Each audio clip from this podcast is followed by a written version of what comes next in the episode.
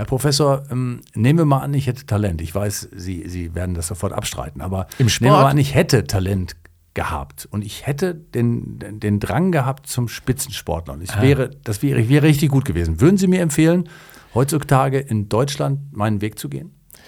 Wenn Sie Hoffnung haben, die versiegt natürlich zum Schluss, aber ansonsten wird es schwer, in Deutschland den richtigen Weg aktuell zu finden. Ja. Probleme im Spitzensport in Deutschland, das ist unser Thema heute. Hm, Freue mich drauf. Die wundersame Welt des Sports. Der Podcast zur schönsten Nebensache der Welt.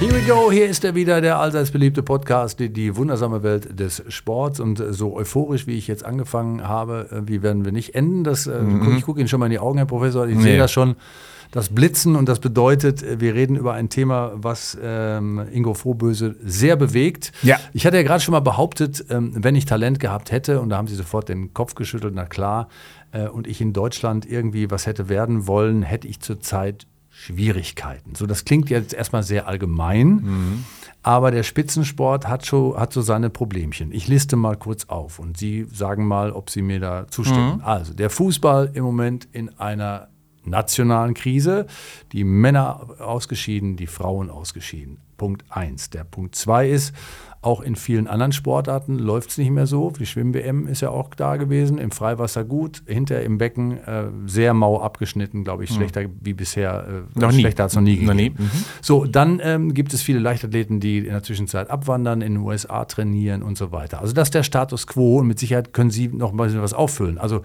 gibt es ein strukturelles Problem im Spitzensport? Ich würde sagen, ja, ähm, äh, denn der Sport hat in den letzten Jahren viele Federn gelassen. Also wir waren natürlich sehr euphorisch und das muss man auch sagen, da haben wir auch sehr profitiert natürlich noch von der damals doch sehr politischen Orientierung des Sports, gerade bis in die 80er Jahre ja hinein. Ähm, bis zur Wende, so kann man es praktisch sagen, bis zu, zum Zusammenschluss von äh, den beiden deutschen Nationen.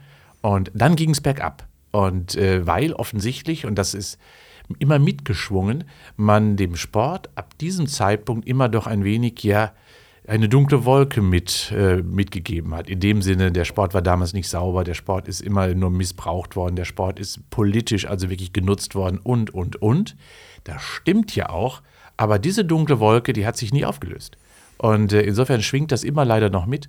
Und wir haben auch viele, auch das ist nicht schön, viele dort bis dahin entwickelte Ressourcen, Institute beispielsweise, Universitäten, Trainerausbildungen, alles eingestampft und verändert, weil es hatte immer so einen gewissen, ja, Schmelz, der eben nicht weggekratzt wurde und der dann einfach dadurch gelöst werden sollte, weg damit. Das bedeutet aber nicht, dass es gleichzeitig viele talentierte Athleten gegeben haben könnte. Aber die sind dazu quasi durch das Raster gefallen, weil sie sich selber ähm, äh, davon abgeschreckt gefühlt haben, dass da diese Wolken drüber schweben? Ja, das ist das Erste. Das heißt, der Sport hat ja beispielsweise natürlich, dann verändert sich das Image des Sportes. Und ganz extrem haben wir es ja bei Corona erlebt, äh, wo der Sport ja auch ja, das Hauptübel war. Er wurde ja weggesperrt, die Vereine geschlossen, die Hallen geschlossen und, und, und. Das ist das Erste. Und das Zweite ist natürlich, dass wir auch seitdem, muss man wirklich sagen, seit den 90er Jahren gar keine systematische äh, ja, Talentsichtung, Talentsuche mehr haben. Es ist alles eher zufällig im Sport. Und äh, da ist derjenige, der am lauten, lautesten schreit, das ist gerade der Fußball, ähm, greift alles ab. Ähm, ob Talent oder nicht Talent, ist egal. Man presst alles in die Schulen hinein äh, und alle anderen Sportarten bleiben auf der Strecke. Das darf man nicht den Medien vorwerfen, die reagieren nur. Aber auf der anderen Seite, ja, ähm, diese eindimensionale Orientierung, die der Sport in Deutschland in den letzten 20 Jahren, 30 Jahren genommen hat, ist das weitere Problem oder das dritte Problem, was mir eben große Sorge macht, weil dadurch die Basis des Sports einfach verloren geht. Also sind wir nicht die große Sportnation mehr, von der wir immer behaupten, dass wir es sind? Na, pff, weit davon entfernt. Nehmen wir nur mal Olympischen Spiele 2020 in Tokio. Wo liegen wir auf dem Medaillenplatz? Auf neun. Ja, und da liegen andere Nationen wie England weit davor. England, glaube ich, auf Platz vier. Selbst Holland liegt vor uns und Frankreich sowieso immer. Oder schauen wir mal bei den letzten Leichtathletik-Weltmeisterschaften in Eugene letztes Jahr. Wo sind wir gelandet? Auf Platz 19. Ja, und wir waren eine echte Leichtathletik-Nation mal. Und das können wir fortsetzen eben äh, im Bereich des Schwimmens, wie Sie gesagt haben. Wo wir ganz gut immer noch geblieben sind, das ist an Randsportarten, wie man immer so schön sagt, gerade bei Wassersportarten. Weil wir da eben herausragende Rahmenbedingungen haben. Wir haben sehr schöne Ruderstandorte, Kajakstandorte zum Trainieren. Oder nehmen wir mal das Beispiel auch äh, Bob- und Schlittelbahnen und Rodelbahnen. Die gibt es in der Welt fast so einzigartig wie bei uns in Deutschland nicht. Nirgendwo. Genau deswegen haben wir da noch Vorteile. Aber auch die versiegen irgendwann, wenn die anderen aufholen. Also die Sportnation, da muss man ein dickes Fragezeichen hintermachen, wobei man sich die Frage stellen muss, ja, woran liegt das denn letztendlich, dass wir keine Medaillen holen? Ist diese Fixierung auf Medaillen, die ja vielseitig kritisiert wurde, immer ganz mhm. von außen, sondern wir müssen nicht immer auf Medaillenspiegel gucken, wir müssen auch mal gucken, ob der Athlet sich selber quasi verbessert hat. Da gab es ja diese Argumente immer, warum man sagt, naja gut, ist ja nicht so wichtig, weil die kommen später, das sind Talente, die brauchen Ent noch ihre Zeit. Entwicklungskader hieß das ja. mal, ja. Äh, nur die Entwicklung ist irgendwann in Stocken geraten, denn wir haben sie niemals oben angetroffen. Mhm. Mhm. Und das hat natürlich auch wieder strukturelle Gründe. Muss man wirklich sagen. Also das ist wirklich echt eine Frage und ich weiß auch nicht genau, wo man da ansetzt. Ich glaube, der Sport hält so viel an Traditionen fest. Wir haben das gerade wieder erlebt bei, den, bei, den, bei der Fußball-WM, sowohl der Männer und der Frauen. Man will analysieren, aber das Erste, was man macht, die Bundestrainer fixiert man erstmal, deren Verträge verlängert man. Was hat das mit Analyse, mit Konsequenzen, mit Lösungen zu tun? Erstmal gar nichts. Mhm. Also erstmal Dinge festflocken wieder und gar nichts hinterfragen, vor allen Dingen nicht strukturelle Dinge, sondern immer versuchen, so ein bisschen, ja, wie komme ich da wieder raus aus dieser Misere? Ähm, also das hat mich, das ärgert mich schon. Das Zweite ist, ich muss, frage mich wirklich, ist eigentlich diese Konzentrierung weg von den Heimatvereinen, in anderen Sportarten findet man das ja häufig, hin zu Stützpunkten eigentlich die richtige Strategie? Und ähm, ich meine nein. Denn äh, die individuelle Entwicklung ergibt sich immer erst in der, in der Kommune, im kleinen Verein, auf dem Dorf, in der Stadt, in einer Kleinstadt. Dort ergibt sich die Entwicklung. Und dann gehen die Athleten ganz schnell weg aufgesogen von den großen Stützpunkten bis hin zu den Olympiastützpunkten und dann erhofft man sich, dass das dann deutlich besser wird. Ist es aber nicht. Und genau deswegen hinterfrage ich so ein bisschen auch das Konstrukt der Zentralisierung. Mhm. Ist eigentlich nicht die Dezentralisierung, wo wir an sich herkommen, der kleine Verein, die Schmiede, äh, letztendlich doch vielleicht das Elixier für guten Sport?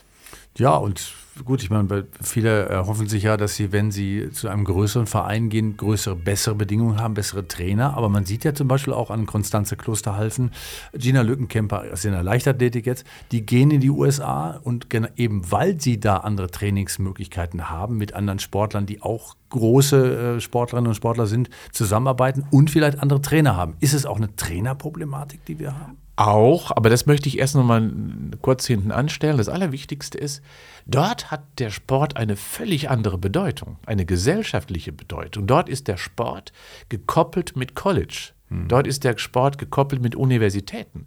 Dort greift man quasi bewusst sportlich aktive, leistungsfähige Menschen ab. Übrigens Leistung, da kommen wir vielleicht später ja. nochmal drauf. Ja.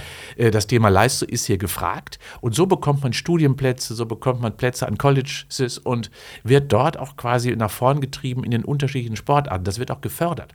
Und das, dieses Förderungssystem dort über Schulen, Universitäten, haben wir hier absolut nicht. Und äh, insofern ja, deswegen ist das Land so attraktiv. Zweitens jetzt, haben wir bessere Trainer? Ja. Deswegen, weil die bessere Athleten haben. Die haben bessere Athleten und mit besseren Athleten entwickeln sich Systeme anders. Und auch in Trainingsgruppen mit anderen besseren Athleten zusammen entwickelt man sich auch besser und anders. Insofern ja, das völlig andere System und die gesellschaftliche Bedeutung in anderen Ländern. Ich glaube, das ist unser Grundproblem. Bei uns ist Sport gesellschaftlich nicht verankert. Ja, das ist schon mal eine, eine, Aussage, hinter der wir schon mal so ein großes Fragezeichen setzen oder ein Ausrufezeichen von Ihrer Ausrufezeichen. Seite. Ja, ja, ja, aber Fra Fragezeichen deshalb, weil wir es noch mal ein bisschen äh, gleich äh, intensiver diskutieren, weil natürlich geht es ja auch um die Frage, wie sieht man Sport? Und Sie sind ja auch jemand, der normalerweise ähm, äh, ein Plädoyer hält für den Breitensport. Ja? Also jeder sollte ja, in Sport kommen. Äh, passt ein bisschen äh, nicht zu dem, was Sie jetzt sagen, dass der Leistungssport irgendwie darbt. Wir reden ja gerade über den Spitzensport, über den Spitzensport als Sportnation. Und der Spitzensport braucht, oder der, die Gesellschaft braucht erstmal Leuchttürme, Vorbilder, Orientierung. Und das ist an sich der eigentliche Fakt. Und wenn wir keine Orientierung haben, Leuchttürme, Vorbilder, dann, wie soll sich da unten etwas entwickeln? Gerade Kinder, Nachwuchs, die schauen ja nach oben. Wo will ich eigentlich hin? Was kann ich? Das macht der Fußball ja. Die Kids laufen ja alle mit diesen viel zu überteuerten Merchandising-Trikots rum äh, und äh, symbolisieren dann so, so ein bisschen, okay, ich bin, das ist mein Idol. Ja, aber auf der anderen Seite äh, ist es in der Tat so, dass auch darauf natürlich das Fundament immer, oder der Spitzensport geht immer nur gut, wenn er auf einem großen Fundament aufbauen kann. Dann entwickelt entwickeln sich die Talente. Und wir haben beides nicht. Wir haben keine Sportnation im Sinne des Breitensports und wir haben keine Sportnation im Sinne des Spitzensports. Es wird noch schlimmer anscheinend. Ja, ja und, und, ja, und, und den Mittelstand, den haben wir so ein bisschen. Ähm, insofern, da, dass wir da aber über Events, die ganzen Marathon-Events, die ganzen Radtouren, ja, die sind in den letzten Jahren so ein bisschen gehypt, aber das, auch das ist für mich kein Sport. Das habe ich schon häufiger mal gesehen, Happenings, Events und haben nichts mit richtigem Sporttreiben langfristig und langjährig zu tun. Ich gebe Ihnen noch so ein Argument, das immer gebraucht wird, wenn man über, ähm, manchmal hat man eben gute Athleten, manchmal hat man keine, gebraucht wird, nämlich äh, die Wellentäler. Ne? Also, dass es mal so, mal so ist, dann hat man mal wieder eine Generation, da sind mehr Talente dabei. Beim Fußball ist es auch so, ja, äh, die Fußballausbildung, wir brauchen drei, vier Jahre Zeit, dann kommen die schon wieder und so. Ist das auch ein vorgeschobenes Argument? Oder kann man tatsächlich auch nicht so schnell umstellen in der, in der Struktur, sodass man sofort wieder neue Talente ähm, am Start hat? Ja, nehmen wir mal das Beispiel Fußball. Sie haben das ja gerade auch angeführt. Natürlich sind, gibt es Wellentäler, das ist völlig normal. Ähm, wir sehen es aber am Beispiel Bayern München. Äh, die haben kein Wellental, die sind immer, die schwimmen immer oben auf der Welle. Da kann man sagen, gut, die haben viel Geld, aber das ist, das ist es nicht. Sondern das, hat ein, das ist ein strukturelles Problem. Die sind eben anders aufgestellt. Das ist das Erste. Zweitens, ja, dass Yogi Löw 2014 Weltmeister wurde mit der Mannschaft, hängt damit zusammen, dass das herausragende Einzelspieler alle waren. Und mit dem Kapital, was er dort zur Verfügung hat, hat es mich sowieso gewundert, dass er nicht schon viel früher erfolgreich war. Äh, das heißt also, er hat da wirklich äh, aus dem Vollen schöpfen können. Er hatte da nur Juwelen und Diamanten um sich herum, äh, die er zum Glück dann ein bisschen auch geschliffen hat. Und dann kommt es natürlich zwangsläufig immer danach zu einem Tal geht ja nicht weiter auf diesem Hohen, weil die Guten, die ähm, Erfolgreichen, die dann erfolgreich gewesen, hören auf und dann muss man, wenn man es versäumt hat, und das ist versäumt worden, mhm. weil man sich ausgeruht hat auf den Erfolgen, hat man es dann nicht geschafft, die nächste Generation mitzunehmen. Und das erleben wir gerade jetzt zum Beispiel im Fußball. Es ist nicht nur die erste A-Nationalmannschaft, sondern auch die anderen, die U's. Auch die schwächeln ja beispielsweise. Und das ist im Frauenbereich genauso gewesen. Wir haben nicht so eine richtig wunderbar strukturierte ähm, ja, Aufbaumöglichkeit und das im Fußball schon etwas besser als in anderen Sportarten. Aber auch hier zweifle ich so ein bisschen an diese sogenannte Nachwuchsleistungszentrum-Hysterie, äh, die überall auftaucht, wo Kinder und Jugendliche sehr früh zusammengefercht werden äh, und dann quasi ihrem Verein angesiedelt, äh, dann hoffentlich irgendwo dann in die Spitze hineinkommen. Wir wissen doch, das passt nicht, weil dann eben die richtigen Talente, die kreativen, die innovativen Spieler, die vielleicht in dem Alter noch gar nicht auffällig werden, gar nicht entdeckt werden. Also insofern ja, wir haben viele strukturelle Probleme mit dem Sport. Gibt es ähm, dies, diese Blaupause, die Sie jetzt äh, für Deutschland entworfen haben, für den Fußball, auch für andere Sportarten? Ist es da ähnlich oder ähm, und auch in anderen Ländern äh, ähnlich? Oder was machen die, wenn eigentlich anders? Außer dass der Sport einen höheren Stellenwert in der Gesellschaft hat. das ist nicht außer, Herr Grossmann. Das ist nicht außer, das ist das falsche Wort. Außer, äh, außer heißt, äh, in anderen Nationen hat er einen größeren Stellenwert. Und das ist in der Bildung. Und das muss man schon mal ganz klar sagen. Ich habe ja gerade das Thema Amerika schon mal aufgeführt, USA, die ja in vielen Sportarten wirklich breit aufgestellt herausragen seit vielen Jahrzehnten. Sie nicht umsonst stehen sie bei den olympischen Tabellen, Medaillenspielen immer oben. Das gleiche gilt für China ja auch. Dort ist der, der Sport nach oben gewachsen, äh, dadurch, dass er einen größeren Stellenwert in der Bildung, in der Ausbildung, äh, auch in der Kultur quasi bekommen hat. Und das gilt gerade in Japan zum Beispiel ja auch eine kleine Nation, herausragend in vielen sportlichen Aktivitäten. Und wenn wir nun mal, kann man sagen, gut, es war in Tokio, aber wenn wir hier schauen, wie die da in olympischen Wettbewerben nach vorne gekommen sind, dieses kleine Land, ja, dann muss man sagen, hm, Hut ab. Oder nehmen wir mal, gucken wir mal nach Skandinavien, das liegen ja um der Ecke. Ja? Äh, schauen wir mal nach Norwegen. Fünf Millionen Einwohner. Wir haben 80. Ja, was die für olympische Erfolge haben und eben nicht nur in den Winterspielen, könnte man ja immer sagen, ja, auch da sind sie herausragend, nehmen wir die ganze Langlauf, ähm, äh, ja, Dominanz seit vielen Jahrzehnten, die sie dort haben. Nee, schauen wir mal in die Leichtathletik. Ja, Dort gibt es die Ingebrigtsens dieser Welt, die alles abräumen, die alle Weltrekorde laufen und wo es ganz klar wird, gezielte Sportförderung, gezieltes Heranführen von jungen Menschen in den Sport, muss nicht Spitzensport sein, beginnt eben sehr, sehr früh und beginnt damit, dass wir ganz frühzeitig eben Sport in die Gesellschaft integrieren, insbesondere in die Ausbildung, Bildung in der Schule schon einpflegen und einfügen, denn nur sonst ist alles rein zufällig. Ich habe mir mal eine Pressekonferenz rausgesucht von äh, der Bundesinnenministerin äh, Nancy Faeser Ähm, da ging es äh, um die Frage, um generelle Sportfragen und da wurde viel geredet, auch über die Tatsache, und das fand ich auch spannend, und werden Sie mit Sicherheit auch gleich was zu sagen können, äh, zu der Tatsache, dass äh, natürlich man sich selber sehr lobt, weil man ja äh, als Gastgeber für große Sportveranstaltungen natürlich äh, das super hinkriegt. Also ich denke an die Special Olympics in Berlin, ja eine riesen Sportveranstaltung, muss man ja sagen. Oder auch die, äh, die Sucht oder die, die, die, dieser Drang, auch Olympia wieder auszurichten, damit man zeigen kann, guck mal, wir können können das auf jeden Fall, wir sind dabei, wir sind bereit. Äh, aber gleichzeitig dann aber auch sagen, ähm, Vereine, wo sich ja der Sport entwickelt, das ist äh, heutzutage ein Ort der Begegnung. Äh, hm. Und, und da spielt das Wort Leistung weniger eine Rolle, sondern tatsächlich dieser Gedanke, Dass da Sie kommt man zusammen. Sagen. Ja, ja, das muss man. Ich finde ja den, den Sportverein äh, super als, als, äh, als Treffpunkt, äh, auch wenn Menschen zusammenkommen. Als Kit der Gesellschaft wird ja oft auch ja. bezeichnet. Das ist super. aber es muss natürlich auch noch einen zweiten Weg geben, sondern auch die, die Entwicklung von Talenten. Da bin ich komplett Ihrer Meinung. Also Leistung gehört natürlich zum Sport dazu. Wettkampf, Messen, das sollte dazugehören. Ah, ja, aber auch da super. sind wir auf einem anderen Weg. Ne? Leider ja, das, da kann ich nur noch schnaufen. Äh, ja, in der Tat. Also, äh, erstens, ähm, wir werden wirklich zur Sportnation, indem man sich Wettbewerbe kauft. Das sehen wir ja in Saudi-Arabien und in Kuwait und in Katar auch. Äh, ist etwas vergleichbar, die machen nichts anderes. Und da möchte ich nicht abgucken, wie das geht. Und sich damit zu rühmen, lieber Frau Faeser, das ähm, ist der falsche Weg. Sport entwickelt sich von unten als Nation, eben wenn die Gesellschaft wirklich dahinter steht und auch selber sportlich aktiv ist. Und das bedeutet, dass eben der Verein mehr ist als eine soziale Begegnungsstätte. Natürlich ist das schön dass Sportvereine eine Heimat geben, gerade in den kleinen Gemeinden und so, ist das ja toll.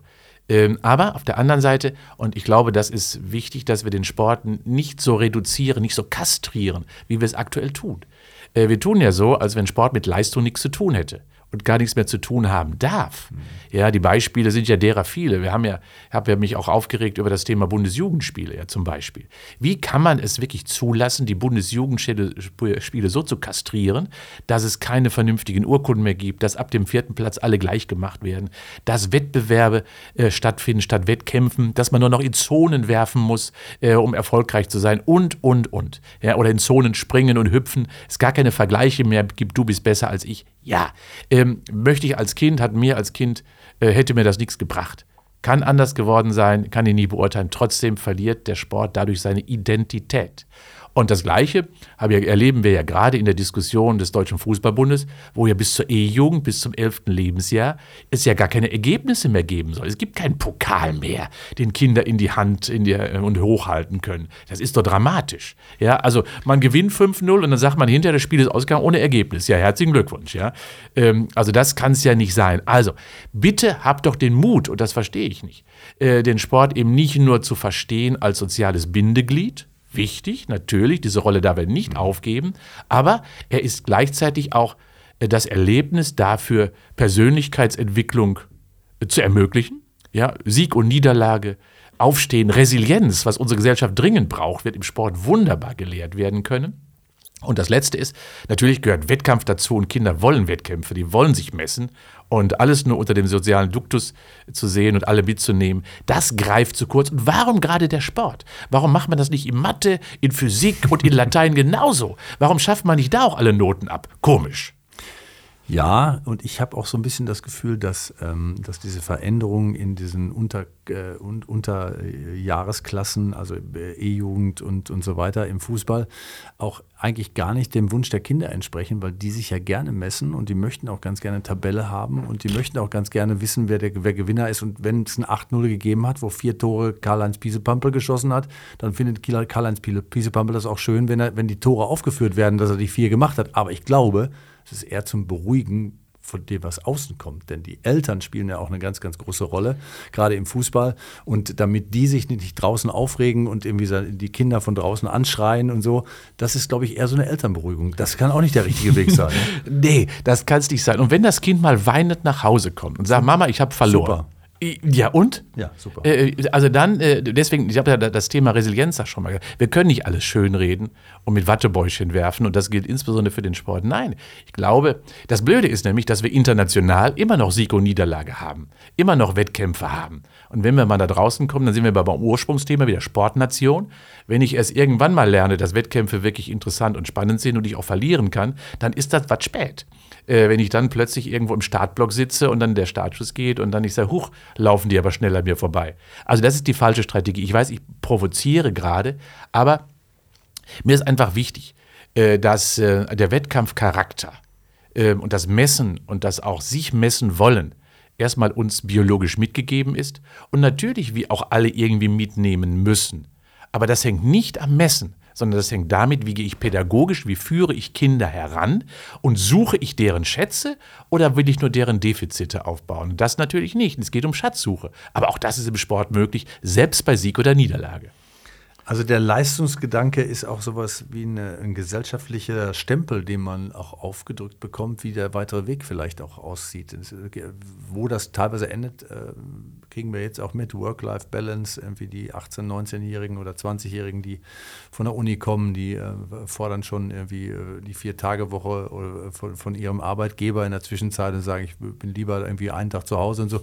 Also ich sag mal, es hat sich schon sowieso was verändert in der Gesellschaft. Also diese, dieser, der Leistung Leistungswille äh, offensichtlich äh, ist anders geworden. Und wenn dann das auch noch im Sport auftritt, dann äh, werden wir wahrscheinlich über die nächsten Jahre als Sportnation uns damit abfinden müssen, dass wir in der, im Medaillenspiegel weiter hinten sind. Wenn man es denn will und es auch okay findet, dann soll das ja so sein. Aber ich glaube, dass es eigentlich im tiefsten Innern des Herzens auch eine, die, die Sportverbände auch nicht gut finden. Es tut weh, glaube ich. Ähm, entscheidend ist natürlich, und das erlebe ich wirklich immer, immer wieder, dass Leistung so ein Unwort geworden ist. Und das ist schade. Leistung gehört einfach dazu. Leistung erbringen gehört irgendwie zu unserem Menschsein doch dazu. Das muss nicht so sein. Sie haben gerade den Arbeitsprozess natürlich beschrieben, wie wir es gemacht haben, vielleicht Herr Gossmann. Ja? Vielleicht haben wir es auch falsch gemacht.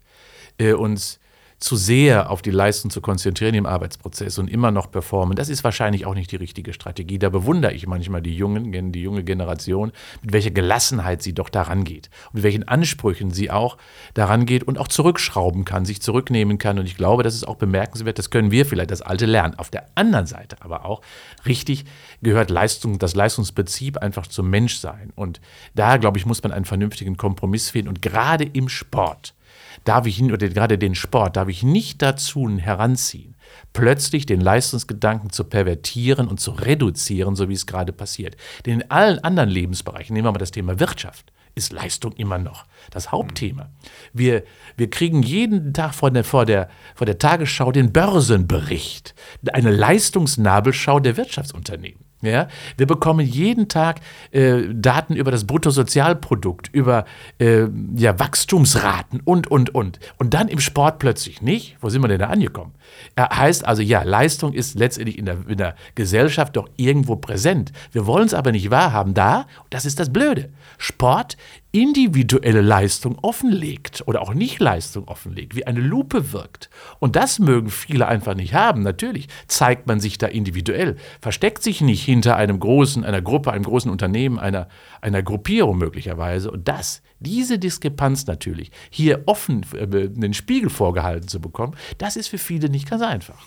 Wir haben noch nicht geredet über die äh, Problematik, dass natürlich äh, Sportarten äh, auch davon leben, finanziell unterstützt zu werden. Mm, ja, ja, stimmt.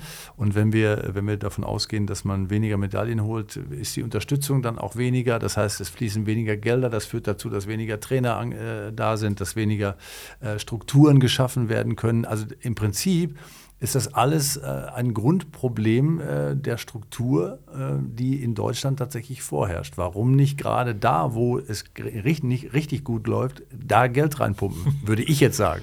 Ja, also das, das verstehe ich sowieso auch nicht. Dass man die Starken fördert und die Schwachen einfach immer schwächer werden lässt. Und äh, daran erkennt man schon, offensichtlich ist beim Verteilungsprinzip das Thema Leistung immer noch präsent. Mhm. Äh, ist ja komisch. Mhm. Äh, und auf der anderen Seite nimmt man es weg. Das heißt also, das ist sehr, sehr ambivalent. Ja, äh, ich glaube, äh, wenn man sich als Sportnation aufstellen möchte, dann muss man auch den Mut haben, beispielsweise, zum Beispiel Dinge zu fördern, die im Augenblick vielleicht nicht so im Mittelpunkt stehen, nicht so im Rampenlicht stehen und nicht so erfolgreich sind. Denn die Aufgabe besteht, glaube ich, und Köln sagen wir, jede Jack ist anders, die gesamte Basis des Sports irgendwie aufrecht zu erhalten und nicht nur eindimensional in ein, zwei, drei sportliche Aktivitäten hinein zu investieren. Wir sehen das ja am Thema Schwimmen, da haben wir beim letzten Podcast schon mal drüber gesprochen. Wie um alles in der Welt kann es sein, dass in das Schwimmen nichts investiert wird? Die Folge haben wir bei der WM gesehen. Mhm. Ja, äh, wir gehen baden. Und äh, das gilt demnächst für Leichtathleten auch, weil bis dann die großen Sportstätten dann möglicherweise aufrechterhalten, gehegt, gepflegt werden, das ist dann auch ein echtes Problem. Aber auch hier muss man wirklich sagen, ja, wir können nicht einerseits Leistung messen und auf der anderen Seite Leistung als, als böses, bösen Parameter wegnehmen. Nee, zum Sport gehört das und dementsprechend heißt das, aber auch immer den Mut zu haben, auch Schwächere zu fördern, ähm, aber auch finanziell. Und das gilt insbesondere für die Verbände. Ja, und die Sportverbände sind ja auch ein, äh, wirklich ein, ein großes Rädchen in dem großen Wagen. Äh, natürlich nicht unabhängig von der Politik, muss man sagen, und mhm. auch davon abhängig teilweise und äh, auch davon abhängig, dass sie wahrscheinlich auch nicht einfach selbstständig ihre Wege gehen können, indem sie selber große Sponsoren holen, damit äh, die, der Verband oder der, die Sportart tatsächlich sich selber trägt. Ähm, ich, ich rede da natürlich von den Sportarten, die natürlich auch gar nicht die Möglichkeit haben, diese, diese, ähm, äh, diese diese Sachen zu äh, akquirieren, weil sie ja gar nicht in der öffentlichen Wahrnehmung stehen. Also die Medien, es spielt ja so viel äh, mhm. Problematik eine Rolle. Vielleicht aber ähm, ist, das, ist das ein Ziel, an dem man bauen muss. Wobei, haben Sie das Gefühl, dass gebaut wird? nee, ich habe hab das ja vorhin schon mal beim DFB gesagt. Also das ist ja eher ein Sumpf als ein Bau. Äh, und das gilt für andere Verbände auch. Letztendlich, und Sie haben ja gerade schon mal auch die Strukturen des organisierten Sports angesprochen. Ähm, die Ämter, gerade die wichtigen Ämter werden ja sogar politisch besetzt und damit beginnt das Problem ja schon. Das heißt also, auch hier wird ja nicht nach, äh, oder häufig nicht, ich möchte nicht alle über einen Kamm scheren, aber wird natürlich nicht nach Kompetenzen oder nach, nach Innovationskraft insbesondere, das braucht es ja, äh, gesucht, sondern es wird manchmal auch nach ja nach politischen Einflussnahmen möglicherweise oder Einflüssen besetzt. Und das finde ich dramatisch. Und das gilt gerade insbesondere auch für einige große Sportverbände, wo das sehr dominant ist. Und selbst für unseren Deutschen Olympischen Sportbund möchte ich da nicht einen Freibrief geben zu diesem Thema. Und wir kennen ja die Diskussion, die wir dort letztendlich erleben. Und daran erkennen wir auch schon. Auch der deutsche Sport ist ja gar nicht so gut organisiert, wie er immer vorgibt. Es gibt zwar eine Dachorganisation, Deutscher Olympischer Sportbund, aber da unten drunter sind eigene Verbände. Und die sind eigen und eigenständig. Und das soll auch so bleiben, das finde ich auch richtig. Und insofern sieht man ja schon, äh, wie, wie heterogen mit den Landesverbänden dann wiederum darunter. Auch das sind ja letztendlich sehr starke Organisationen, die über die Anzahl der Mitglieder dann auch bestimmte Richtungen vorgeben und, und, und. Und daran sieht man schon, es ist Parteipolitik des Sports, der da auf den Sportorganisationen getrieben wird. Ein bisschen ist das auch Deutschland, na klar, repräsentiert das föderale System natürlich da auch im Sport irgendwie. Also man könnte natürlich auch von oben herab irgendwas äh, einrichten, bestimmen. In andere Länder geht das, die, die nicht so demokratisch geführt sind. Wir haben gerade China angesprochen, mhm. da ist die Sportförderung natürlich eine ganz andere, da läuft es auch ganz anders. Vielleicht wird mit den Athleten auch anders umgegangen, das wollen wir auch wieder nicht, aber es muss ja einen Mittelweg geben, glaube ich, in diesem ganzen Dilemma. Äh, womit wir den Athleten auch wieder wären. Wie muss ein Athlet, der heute quasi äh, mit, 14, 15 ein großes Talent ist, wie muss der, muss der seinen Weg selber finden? Muss der Glück haben, dass er Menschen hat, die ihm den Weg zeigen oder Eltern, die, die viel bereit sind, viel zu investieren in Deutschland? Hm, ich glaube, die Eltern spielen eine Schlüsselrolle. Ähm, die Eltern müssen und sollten meines Erachtens wirklich Kinder fördern, wenn sie denn sportlich aktiv sein wollen. Das kann man herausfinden. Wir haben ja schon mal einen Podcast auch dazu gemacht. Es geht erstmal um Schatzsuche. Was kann mein Kind eigentlich am besten? Dabei geht es nicht um die Lieblingssportart des Papas und der Mama, sondern es geht um die Lieblingssportart des Kindes. Das sollte man erstmal in den Mittelpunkt stellen und das dann weiter zu fördern und zu entwickeln, nicht zu drillen, sondern einfach Freiräume zu geben, sich selber zu entwickeln, das ist, glaube ich, der erste Schritt. Und das professionell anzugehen, auch da sollte man den Mut haben, es möglichst spät zu beginnen. Sich nicht von einem sogenannten ja, möglicherweise ökonomischen Erfolg leiten lassen durchs Management irgendwie, was man viel zu früh vertraglich mit irgendjemandem vereinbart, möglicherweise lenken lassen. Nein. Offenheit, Kreativität, Innovation, Kind ausprobieren lassen und dann Professionalisierung erst später. Und dann möglicherweise sich wirklich doch nicht davon leiten lassen, immer zu den großen Organisationen zu gehen, sondern gerade in den kleinen liegt häufig das viel bessere Entwicklungspotenzial. Äh, das habe ich bei den Heimatvereinen immer wieder erlebt, wie, wie viele herausragende Trainer und Trainerinnen sich dort finden. Und die gilt es meines Erachtens zu fördern. Nicht nur die Spitze, sondern die Spitze ergibt sich immer nur dann richtig, wenn wir eine gute Basis haben. Und die Basis sind gute Trainerinnen und Trainer in den kleinen Vereinen, die Kinder und Jugendliche an die Hand nehmen und richtig und sensibel führen. So, das nochmal eindeutig gesagt an der Stelle. Und nächstes Jahr sind Olympische Sommerspiele in Paris. Oh, ich sehe jetzt schon schwarz. Ja, das, das macht sie nicht beliebter bei bestimmten Menschen, ne? Das ist mir aber auch egal. äh, der, äh, darum geht es mir auch gar nicht. Es geht ja nicht um meinen Beliebtheitsgrad. Äh, es geht mir darum, dass mir der Verlust des Sportes in den letzten Jahren einfach große Sorge macht. Erstens haben wir immer mehr Unsport, eine richtig unsportliche Gesellschaft bekommen in den letzten Jahren. Fernseh gucken ja, Fernseh machen nein, äh, also Sport machen nein. Äh, wir haben unsportliche Kinder, die viel zu früh krank werden. Und wir haben letztendlich viele, viele sportliche Aktivitäten, die uns verloren gehen, ja? die nicht mehr präsent sind, wie Sie schon sagen, in den Medien, wo wir keine Konfrontation mehr mit haben. Und deswegen bedeutet das auch wir und gerade die öffentlich-rechtlichen, und der Grossmann, da schaue ich Sie an, äh, und mich natürlich auch teilweise, haben auch hier die Aufgabe, es eben breiter anzulegen und nicht nur immer dem, dem Duktus des Publikums zu folgen, sondern auch wirklich dem möglichen großen Spektrum des Sports auch wirklich eine Heimat zu geben und alles Mögliche wieder zu präsentieren. Also wir hatten letzte Woche noch einen Bericht über Blindentennis drin. Also ich glaube, wir sind da, wir können uns da freischwimmen. Aber ich, ich weiß, was Sie meinen. Ja. Ich glaube ja, dass, äh, dass der Sport vielfältiger ist, als er abgebildet wird. Sehr, das ist sehr. eindeutig so und das glaube ich eigentlich auch. Und das würde vielleicht hier und da auch helfen, äh, diese, ähm, den Blick auf den Sport zu verändern. Also zum einen äh, wird der Sportbegriff zu wenig in der Gesellschaft verankert und zum anderen zu, zu viel. Also äh, es gibt beide Seiten. Eine Seite haben wir besprochen und ähm, Gott sei Dank musste ich mich ja jetzt nicht anpassen, weil ich bin ja Gott sei Dank kein Talent gewesen.